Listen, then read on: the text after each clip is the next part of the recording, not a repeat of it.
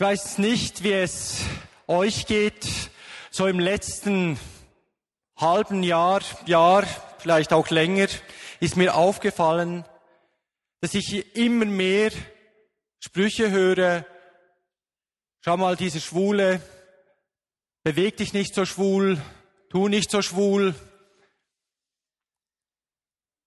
Und das ist mir wirklich aufgefallen, das hat sich wie angehäuft. Und irgendwie hat mich das schon zu denken gegeben.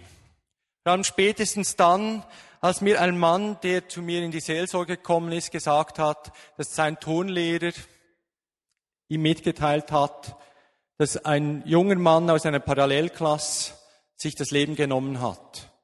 Und dieser junge Mann sei homosexuell empfinden gewesen und während der Abdankung seiner Beerdigung habe den, der Pfarrer einen Abschiedsbrief verlesen und in diesem Brief stand geschrieben mit den Worten, dass er den Druck seiner Kollegen, die Sprüche, äh, das Mobbing nicht mehr ausgehalten habe. Dieser Schmerz hat ihn in den grausamen Tod getrieben. Und der Turnlehrer habe dann auch gesagt, dass die Jungs, die betroffen waren, die in dieser Kirche waren bei dieser Abdankung, dass die enorm stark geheult haben.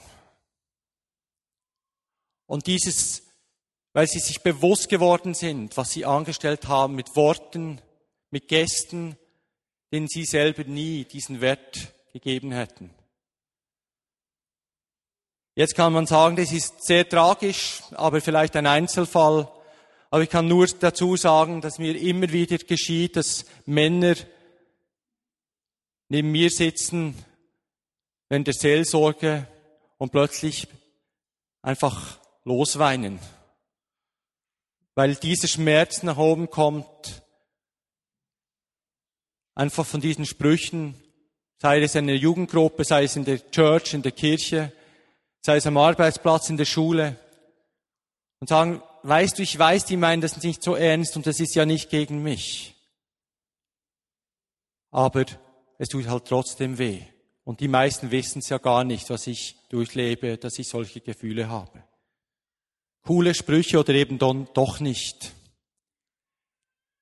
Aber jetzt sind wir genau am Ort, wo ich eigentlich hinkommen will heute Abend.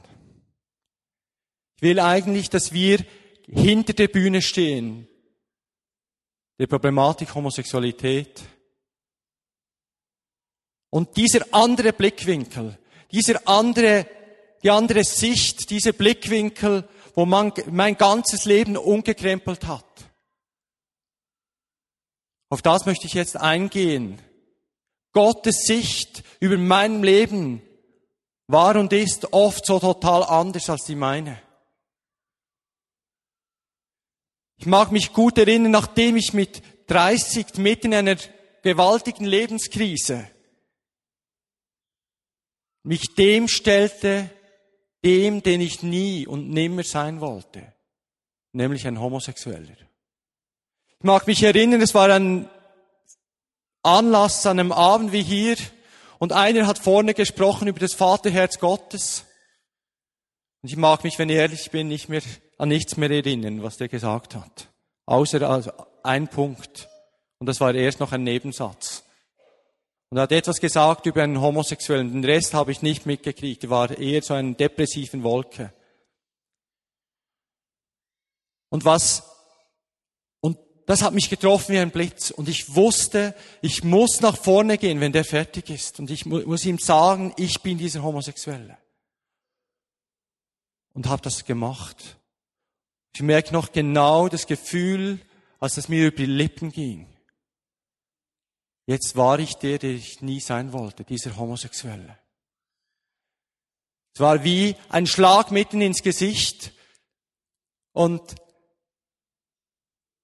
war unglaublich, wie vor einem Gericht, du kannst nichts mehr verschönen, es ist einfach so. Und in diesem Moment habe ich was verstanden, was die Bibel meint mit dem zweischneidigen Schwert.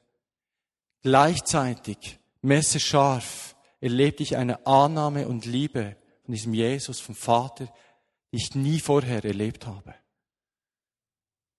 Ich als dieser Homosexuelle, den ich nie sein wollte. Und diese, diese Liebe war so gewaltig, dass ich wusste, selbst wenn ich heute Nachmittag mit einem Mann im Bett landen würde, was Gott sei Dank nicht passiert ist, würde diese Liebe reichen.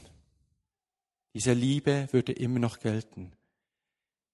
Etwas Ähnliches von dieser Liebe habe ich vielleicht erlebt, so mit 17, wenn einem homosexuellen Kontakt mit einem Schulkollegen, als ich plötzlich mir diese, diese Jesus begegnet ist, in einer unglaublichen Liebe. Und diese Liebe, die hat mich dazu gebracht, mich dafür zu entscheiden oder dagegen zu entscheiden, das nicht mehr auszuleben. Dieser andere Blick, diese andere Sichtweise von Jesus, von meinem Vater im Himmel, der mein Leben total umkrempelte. In der ersten Seelsorgesitzung ist so ein Bild gekommen, ein inneres Bild, das wie Gott zu mir gesprochen hat. Und zwar, das heißt, wie die Tränen Jesu über meinem Leben. Wie er geweint hat. Und mir war ja klar, das ist ja logisch. Mein Leben war ja zum Weinen. Ich habe mich selber so gehasst und selbst abgeschoben wegen meiner Homosexualität, wegen dieser homosexuellen Gefühle. Und Gott gab postwende eine Antwort, nein. Ich weine nicht über dem, was du meinst. Ich weine über dem, nämlich was nicht geschehen ist in deinem Leben. Was nicht so geschehen ist, wie ich es gewollt habe. Nämlich die Bestätigung, die du nicht gekriegt hast bezüglich deiner Männlichkeit, die du so dringend brauchtest. Dort, wo du andere gebraucht hättest, die dich ermutigten, nicht da waren. Ich weine über dem. Und das hat mein Leben umgekrempelt weil ich endlich erlebte, ich habe einen Gott, der 100% auf meiner Seite steht. Ausgerechnet jetzt, wo ich dieser Homosexuelle bin. Und das war unglaublich, weil bis an den Tag, als Christ habe ich geglaubt, Gott steht so 80 Prozent und wenn ich sehr viel fromme Leistung bringe, 85 Prozent, vielleicht 86 Prozent hinter mir. Und der Rest muss ich mir abschminken wegen meiner homosexuellen Gefühle. Hab das nicht so bewusst geglaubt, aber das war tief in meinem Inneren. Und jetzt einer, der 100% an meiner Seite ist und an mich glaubt und zu mir steht und sogar einen Grund sieht, dass ich so fühle. Das hat mich überrannt. Ein Grund, dass etwas anders geworden ist. Nicht so, wie er es gedacht hatte. Ich habe nie einen Grund gesehen, ich habe nur mich selbst angeklagt. Wer bin ich denn wirklich? Wer bin ich? Wo könnte ich sein? Das ist, wenn ich ganz kurz zusammenfasse, reduce to the max, die Aussage, um was geht es in der Homosexualität, dieser wahnsinnige Schrei sag mir doch, wer ich bin. Wenn ein Mann sich auszieht und nackt ist von einem anderen Mann, der ihn mit lüsternen Augen anguckt, ist es nichts anderes als ein Schrei, sag mir doch, wer ich bin, weil ich es selber nicht weiß. Und wenn ein Mann einen anderen nackten Mann anblickt, ihn anfassen will, Sex haben will, klingt es zwar so schrecklich, aber ist eigentlich nichts anderes als ein Versuch, etwas reinzuziehen, was ich selber denke, nicht zu besitzen. Das ist dieser endlose Versuch ohne Erfolg schlussendlich, den ich immer und immer wieder erlebt habe. Und den ich stark glaube, dass das das ist, was viele Homosexuelle in die Verzweiflung treibt weil da wie keine Antwort da ist. Dieser Schrei, sag mir, wer ich bin, Das ist etwas ganz Zentrales. Ich möchte euch anhand der Flipchart etwas aufzeigen. Und zwar möchte ich euch aufzeigen die psychosexuelle Entwicklung. Der Weg, so wie Gott uns gedacht hat, so wie Gott gedacht hat, dass wir werden. Einerseits haben wir einen, hat er uns gemacht und mit einem Mannen- oder Frauenkörper, aber Gott hat uns auch eine Männlichkeit und eine Weiblichkeit in uns gegeben.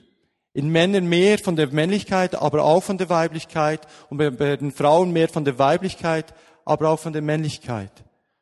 Und ich, wenn ich jetzt über Männlichkeit spreche, spreche diesen inneren Teil an. Und unser Leben startet mit einer Geburt. Das ist ganz wichtig. Und wir haben alle schon vorgeburtlich können Einflüsse da sein auf ein Leben. Kann sein, dass in Bezug jetzt auf Homosexualität, dass schon Großvater, Urgroßvater, Ururgroßvater, dass da schon vielleicht Homosexualität oder ähnliches vorhanden war. Man nennt das Segens- und Fluchslinie, die da ist. Aber Good News für alle, die, die glauben, dass vielleicht von den Vorfahren etwas Negatives da ist. Das muss hier nicht weitergegeben. Das kann abgeschnitten werden. Im Namen Jesu. Das zweite kann sein, der zweite vorgeburtliche Einfluss, dass zum Beispiel ein Junge gewünscht war, aber ein Mädchen zur Welt kommt. Und diese wahnsinnige Enttäuschung. Und es kann sein, wenn man die Eltern das schon vor der Geburt wussten, dass schon während der Schwangerschaft eine Ablehnung da ist gegen das Kind. Ich habe mal eine Frau am Telefon gehabt, die mir angerufen hat, um ihr Schmerz auszudrücken. Eigentlich war sie laut dem Papier ein Mann auf der Identitätskarte nach einer Geschlechtsumwandlung. Ich habe sie gebeten, ob ich sie als Frau ansprechen dürfe und hat mir diese Erlaubnis gegeben. Und das Interessante für mich als ich sie die Frage gestellt habe, was sie dazu getrieben hat, all das auf sich zu nehmen. Und diesen Schmerz und diese Verzweiflung hat sie mir geantwortet, weil mein Vater eigentlich ein Junge mochte. Ein Bub. Und all das für ein Erhaschen, für ein bisschen Liebe. Und wie schnell werden solche Menschen einfach abgeschoben und verurteilt. Okay. Dann passiert die Geburt. Abnabelung. Ich denke, ich mag mich erinnern, im Salemspital, als mein Sohn geboren ist, Joshua, durfte ich ihm die Nabelschnur durchtrennen und das war ein gewaltiges Gefühl für mich. Und hier kommt dann eine Zeit von einer Symbiose von circa 18 Monaten, ein Einsein mit der Mutter. Da weiß das Kind nicht, dass es eine eigene Person ist. Es fühlt sich komplett eins mit der Mami. Und eine ganz wichtige Zeit. Und der Vater, der kommt jetzt auch zum Zuge, der ist natürlich auch schon wichtig am Anfang. Aber der Vater kommt und ruft mit Worten und ohne Worte, durch sein Wertgehen von zu Hause und zurückkommen, aber auch mit Worten ruft er sein Kind ins Leben und sagt, es ist gut, dass du eigenständig bist. Du darfst eigenständig sein. Und hier ist so eine Art Lebensboden wird geschaffen, eine Daseinsberechtigung. Und gleichzeitig ist der Vater aber auch der, der das Kind hinausruft in seine, in seine sexuelle Identität. Und ganz ein wichtiger Teil, weil hier wird bestätigt, es ist gut, dass du ein Junge bist. Es ist gut, dass du ein Mädchen bist. Und ich merke bei meinem Sohn und bei meiner Tochter, wie wichtig das ist, dass sie diese Bestätigung kriegen. Weil Gott hat uns geschaffen als männliche und weibliche Wesen, ja. Aber diese Männlichkeit und Weiblichkeit, die in uns liegt, weil er uns als Beziehungsmenschen geschaffen hat, hat er so gemacht, dass das hinausgerufen werden muss. Es muss hinausgerufen werden, dass, dass wir wissen, wer wir sind. Wenn wir es uns nicht gesagt wird, wissen wir es nicht. Und ohne die Beantwortung dieser wichtigen Frage können wir nicht richtig leben, sind wir nicht richtig beziehungsfähig. Gehen wir davon aus, es hat geklappt. Das merkt man speziell da, wenn der Junge sagt, ich möchte genauso werden wie Papi und bin stolz, dass ich mal ein Mann werde, ein Krieger. Oder eine Prinzessin. Dann kommt die, eine, ein gewaltiges Kunstwerk, wie ihr hier seht. Hier ein weiterer Kartoffel, ein bisschen ein anderer. Das ist die Zeit, sprech mal von den Jungs untereinander, verkehren so zwischen 6 und 13 Jahren, das ist übrigens hier so bis drei Jahre, und zwischen 6 und 13 Jahren circa haben diese Jungs miteinander Gemeinschaft. Hier werden Mopeds frisiert, hier werden Mutproben gemacht, halsbrecherische Übungen und so weiter. Und ich sage euch, das ist eine gottgeschenkte Zeit. Eine ganz wichtige Zeit. Weil hier läuft die Bestätigung weiter. Klar sind Vater und Mutter weiterhin entscheidend, aber hier passiert Bestätigung. Ja, jetzt könnte man denken, die sind ja alle schwul, weil das sind ja nur Jungs, die wollen mit den blöden Mädeln nichts zu tun haben. Nein. Das ist eine Gruppe, die einander brauchen. Und das hier, diese Linie, das ist der Turnpoint, der Wendepunkt. Beim Wendepunkt kommt plötzlich, dass das andere Geschlecht spannend wird, für die Jungs, die Mädchen und umgekehrt. Und alle im gleichen Moment. Bei den einen mit zwölf, bei den anderen mit vierzehn, bei den anderen mit sechzehn. Alle im gleichen Moment, ihr habt es richtig gehört. Nämlich genau dann, wenn einer sicher genug ist in seiner männlichen Identität. Dann passiert dieser Wendepunkt. Okay, was geschieht, wenn es nicht so gut geklappt hat? Das kann vorgeburtlich Einflüsse haben, wie wir schon gehört haben. Das kann während der Zeit der Symbiose sein, dass die Eltern eine schlechte Zeit miteinander hatten. Aber ein Großteil passiert hier, spreche mal von den Jungs, beim Vater. Entweder ist der Vater schon gestorben der Vater ist nicht mehr zu Hause, weil sich die Eltern geschieden haben. Aber es kann sein, dass der Vater sehr viel abwesend ist durch die Arbeit, vielleicht auch durch fromme Arbeit und nicht zu Hause ist. Und Kinder sind die besten Empfänger, auch die schlechtesten Interpreten. Kinder machen vielleicht dann den Kursschluss, Papa ist nicht viel zu Hause, spielt nicht mit mir. Das heißt, er interessiert sich nicht um mich und hat mich nicht lieb. Stellt euch vor, ihr müsstet eine Ausbildung machen, dass ihr den Job behalten könnt. Ihr vermisst euren Sohn um alles und tut euch weh, so wenig Zeit zu verbringen mit eurem Kind, mit eurem Sohn und wisst nicht, was zu Hause geschieht, dass dieser Junge eine Entscheidung gemacht hat. Und dieser Junge koppelt sich von seinem Vater, Vater ab, sagt, mit dir will ich nichts mehr zu tun haben. Ich will nicht so werden wie du. Das heißt, ich will nicht Mann werden. Und das habe ich selbst erlebt. Spätestens als ich in die Pubertät kam und mein Körper immer mehr als, aussah wie ein Mann, kam ich ein Riesenproblem. Innerlich wollte ich nicht Mann werden. Und äußerlich wurde ich immer mehr zu dem, der ich nicht sein wollte. Und ich habe eigentlich wie ein Gefäß verschlossen, ein transparentes Gefäß.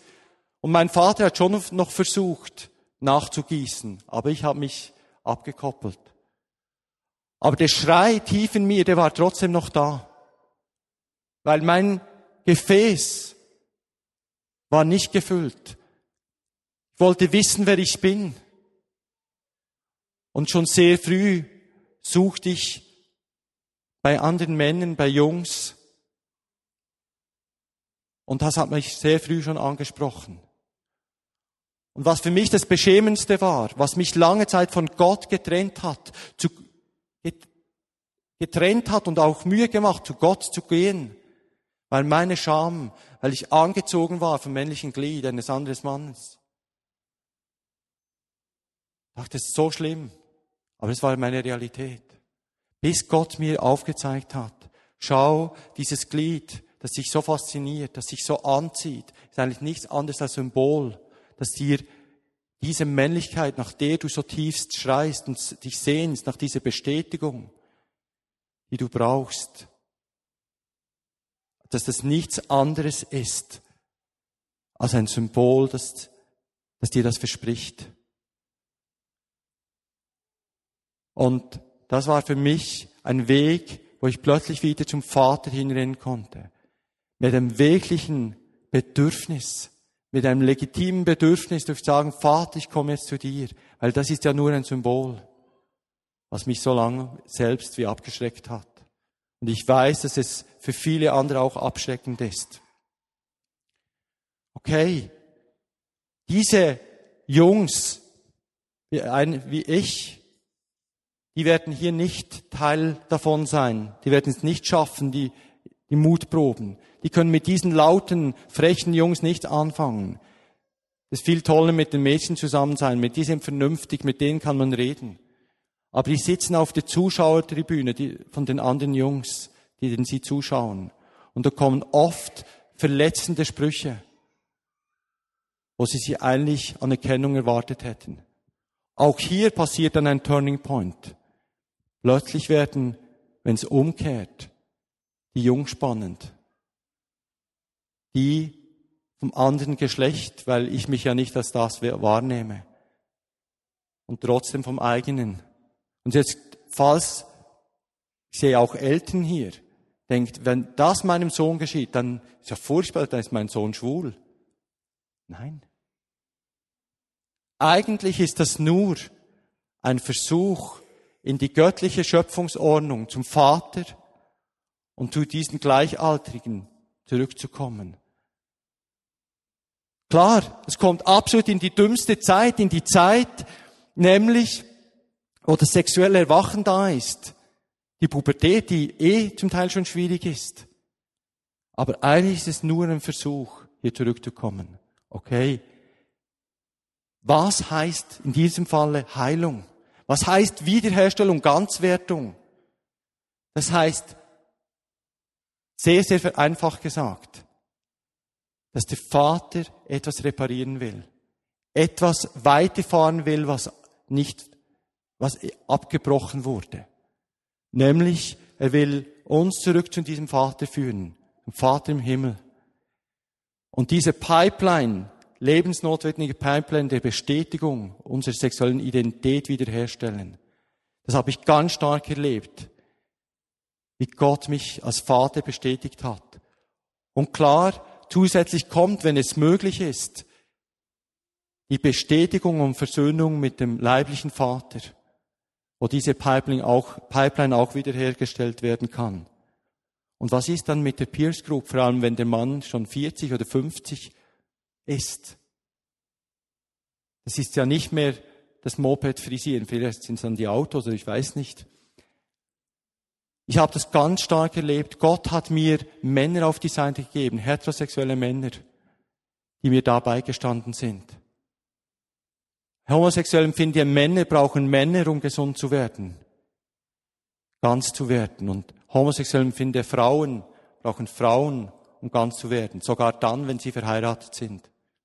Und als dieses Gefäß in mir aufgefüllt wurde, durch diese Beziehung zum Vater und durch gleichgeschlechtliche Beziehungen mit einem heterosexuellen Freund, merkte ich plötzlich, dass dieser Wendepunkt kam so ganz natürlich, dass mich plötzlich Frauen angezogen haben und zu Männern ein natürliches Verhältnis bekommen habe. Aber ohne ein Abracadabra, weder ein frommes noch ein anderes. Einfach ganz natürlich, weil Gott es so gedacht hat. Das einfach zu dieser Entwicklung.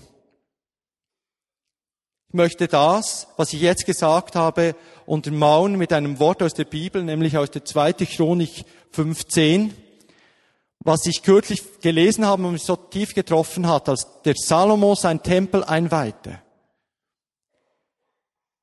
Hat haben sie ins Allerheiligste, in den wichtigsten, wichtigsten Teil, das Zentralste, haben sie eine Lade hineingebracht. Und das waren zwei Tafeln und ich bin sehr gewundert und da habe ich gedacht, ja, was haben Sie denn dann reingebracht? Warum ist es dann so zentral und so wichtig? Und dann habe ich weitergelesen, da stand die Mose am Horeb darin, da reingetan hatte, die Tafeln des Bundes, die der Herr mit den Israeliten schloss, als sie aus Ägypten zogen. Was heißt es für dich und mich heute? Das heißt nichts anderes. Wir du und ich haben Zugang zum Allerheiligsten durch das Blut Jesu, zum Vater, Vater im Himmel.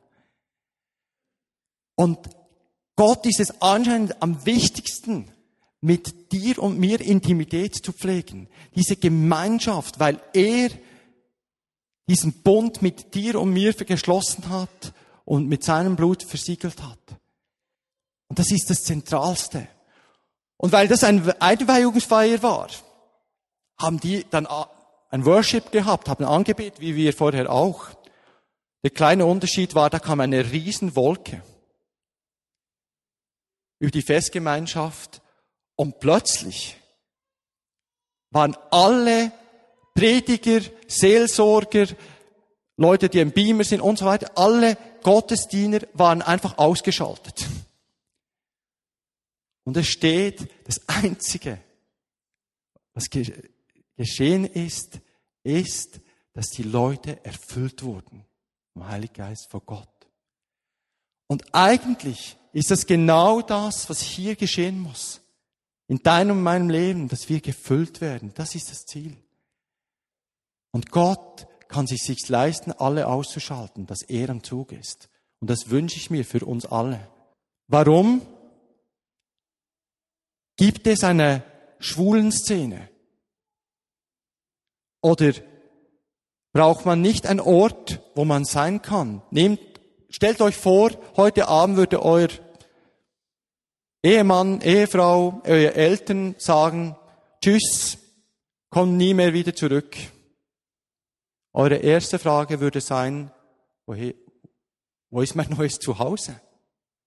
Und wenn wir ein bisschen zurückschauen, die Geschichte der Homosexuellen, Sie wurden auf grausamste Weise umgebracht.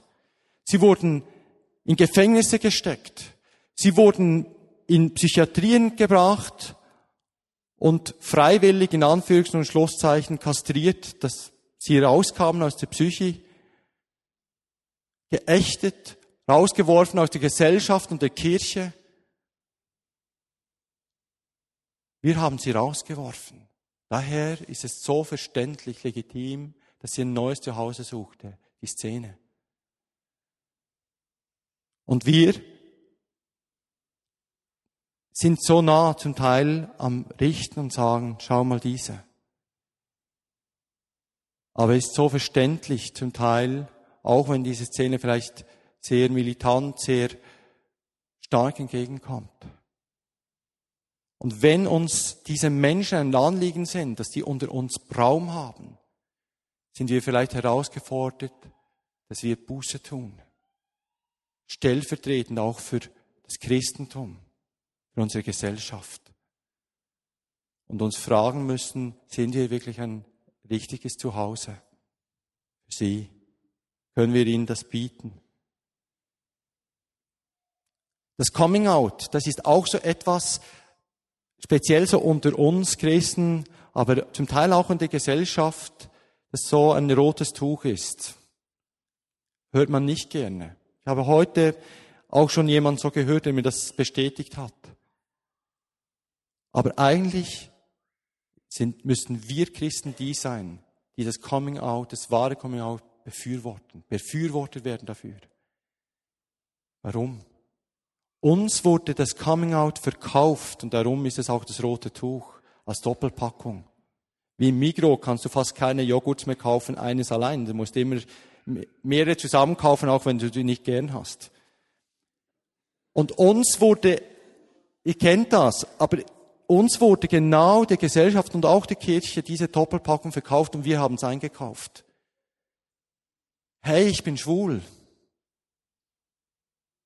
Und ich lebe das aus.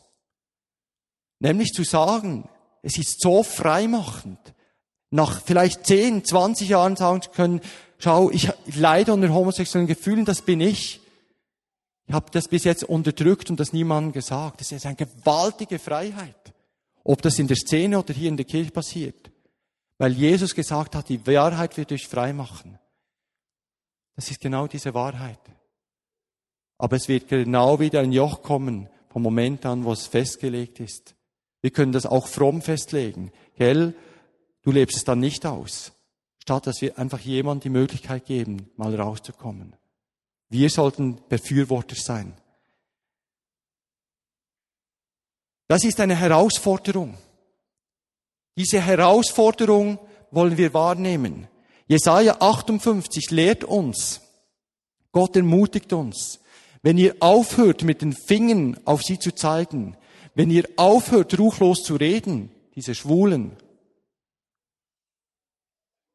wenn ihr das Brot brecht, denen, die hungrig sind. Vielleicht ist einer hungrig nach einer Freundschaft mit einem heterosexuellen Freund, aber so oft finden die keine, weil man Angst hat davor. Oder eine lesbische Frau sehnt sich vielleicht nach einer Beziehung zu einer heterosexuellen Frau. Sind wir bereit, dieses Brot zu verschenken? Oder Seid ihr bereit, die zu kleiden, die nackt sind? Oder lasst, lässt ihr sie lieber entblößt, dass man sie sieht? Oder sind wir bereit, diese Scham zu decken? Diesen Schmerz zu lindern? Und was interessant ist, die, das Wort Gottes sagt uns in diesem Moment, und wenn ihr all dies tut, kommt die Verheißung, dann wird es hell, dann wird es Licht. Das impliziert für mich etwas dass es bei uns auch dunkel ist, wo wir doch das Dunkelheit anderswo wähnen, bei diesen Sünden. Aber wenn wir diesen Weg wagen, wird es hell. Das ist das, was Gott uns verspricht. Dann haben wir, sind wir gemeinsam unterwegs. Dann haben wir Gemeinschaft. Und zum Abschluss Es ist ein Prozess. Ja, es ist wahr, dass Veränderung möglich ist. Ich glaube, dass ich habe das selber erlebt. Aber es wird oft unter uns Christen auch lieblos damit umgegangen. Schau mal, der Stefan, der hat es geschafft oder andere haben es geschafft. Und du musst nur wollen. Und das ist so lieblos. Weil es ist eine Frage der Gnade. Und Gott hat zum Glück mit einem jeden einen individuellen Weg vor. Einen guten Weg. Und dazu möchte ich nur sagen, ich bin noch nicht angekommen. Ich weiß, dass es viele Leute stresst, wenn ich das sage. Weil das kann man dann nicht so gut fassen. Ich kann euch nicht versichern, dass ich niemals mehr ein homosexuelles Gefühl habe will das auch nicht. Nicht für eine offene Tür zu lassen oder mein Zeugnis, was Gott in mir getan hat, zu schmälern. Nein. Aber was ich will, abhängig sein von meinem Daddy, von meinem Vater. In dieser Beziehung zum Vater steht mein, mein Heil, mein Ganzsein. Er bestätigt mich ongoing, immer und immer wieder, täglich. Und das ist das, was ich brauche. Wenn ich das nicht habe, weiß ich nicht, wo ich bin. Halten wir miteinander diese Spannung aus. Bist du schon angekommen? Paulus hat gesagt, ich habe das Ziel noch nicht erreicht, aber ich tue alles, um dieses Ziel zu erreichen. Halten wir gemeinsam diese Spannung aus. Oder eben nicht. Und ich denke, wenn wir diese Spannung miteinander aushalten, werden wir wahr, werden wir ehrlich und dann gibt es Raum für Menschen unter uns. Wie Homosexuelle, aber auch andere. Wir werden nicht eine klassische Ministry Time machen jetzt. Wir hören jetzt einfach noch ein Lied. Und ich erwarte, dass Gottesdiener ausgeschaltet werden für einen Moment und Gott jetzt wirken kann. Einfach du vor deinem Gott sein kannst und erfahren darfst, dass Gott kommt und dich füllt. Und es ist ein Prozess. Das fängt jetzt an, aber es geht weiter. Und Gott hat einen guten Plan mit dir. Amen.